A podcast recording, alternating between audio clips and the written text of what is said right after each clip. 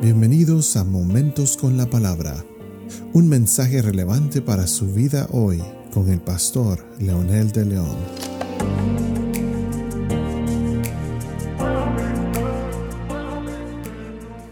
Saludos amigos y amigas, aquí estamos nuevamente con un episodio más de Momentos con la Palabra.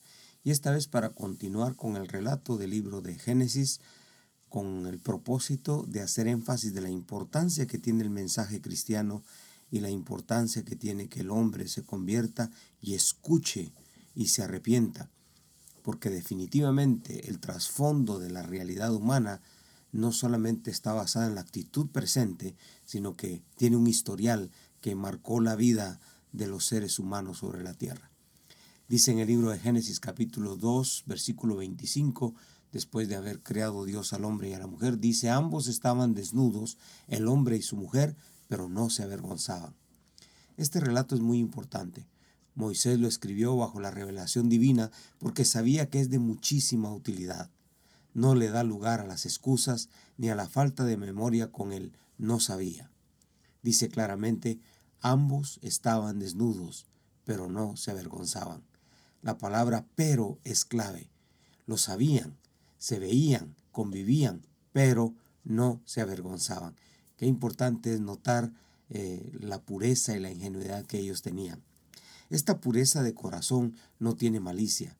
La relación íntima con Dios no da lugar a la morbosidad. La pureza es ingenua, es inocente y tantos otros calificativos que podríamos mencionar de acuerdo a lo que dice la palabra de Dios. Sus ideales no eran para muerte, sino para vida. El plan de Dios era perfecto seres inteligentes que pudieran decidir, pensar, amar y adorar, seres con la imagen del que los crió, seres que tenían la capacidad de contemplarlo y tomar la decisión de adorarlo. Así fue como Dios creó al ser humano. Entonces, la pregunta ahora es, ¿por qué tanta malicia hoy? ¿Por qué somos tan diferentes a esa creación original? ¿Qué pasó? ¿Qué fue lo que sucedió? Es aquí donde la palabra tiene respuestas concretas, respuestas existenciales para preguntas existenciales. Dice la escritura, la serpiente era más astuta que cualquiera de los animales del campo que el Señor Dios había hecho. Y entonces esta serpiente en su astucia se acercó a la mujer y dijo a esta mujer, con que Dios les ha dicho, no comerán de ningún árbol del huerto. Si notamos esta eh, aseveración que está dando la serpiente, esta declaración que le está dando a la mujer, no fue lo que Dios le dijo a Adán. Exactamente no fue, no fueron, no, no fueron las palabras ni la idea central. El enemigo trató de cautivar la mente, trató de llamar la atención de la mujer y lo veremos eso más adelante. La mujer respondió a la serpiente, del fruto de los árboles del huerto podemos comer pero del fruto del árbol que está en medio del huerto, Dios ha dicho, no comerán de él ni le tocarán para que no mueran. Otro error garrafal. Dios jamás le dijo al hombre que no podían tocarlo. Dios le dijo que no comieran de él, pero a la mujer le agrega, ni tocarán para que no mueran. Es interesante que eh, el tocarlo ya desde la concepción de la mujer para ella representaba muerte. Ahora vamos entendiendo por qué cuando él toma, cuando ella toma el fruto, no pasa nada. Entonces, en su concepción de tocarlo iba a morir, pero aquí no murió. Entonces prosigue al, al siguiente paso, que es comerlo. Y por supuesto, aquí hay una serie de mensajes interesantes inmersos en estos pasajes que estamos mencionando. Dice segunda de Corintios 11:3, la serpiente era más astuta. La palabra desnudos de astucia van muy unidas en este relato.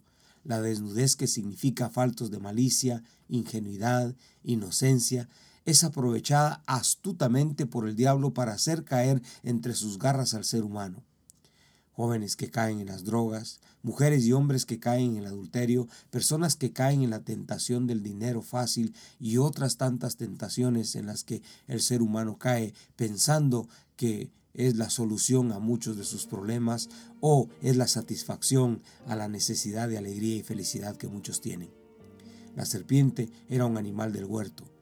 ¿Quién desconfiaría de alguien que era parte del ecosistema? E, ecosistema? Por eso Satanás usó de astucia y se disfrazó para cautivar a la incauta mujer. Satán no se va a presentar como alguien repugnante y despectivo. Lo sigue haciendo inteligentemente, se disfraza, se vuelve un tierno y amoroso compañero que supuestamente quiere vernos el bien. Una vez más, que gana nuestra confianza, entonces da el zarpazo.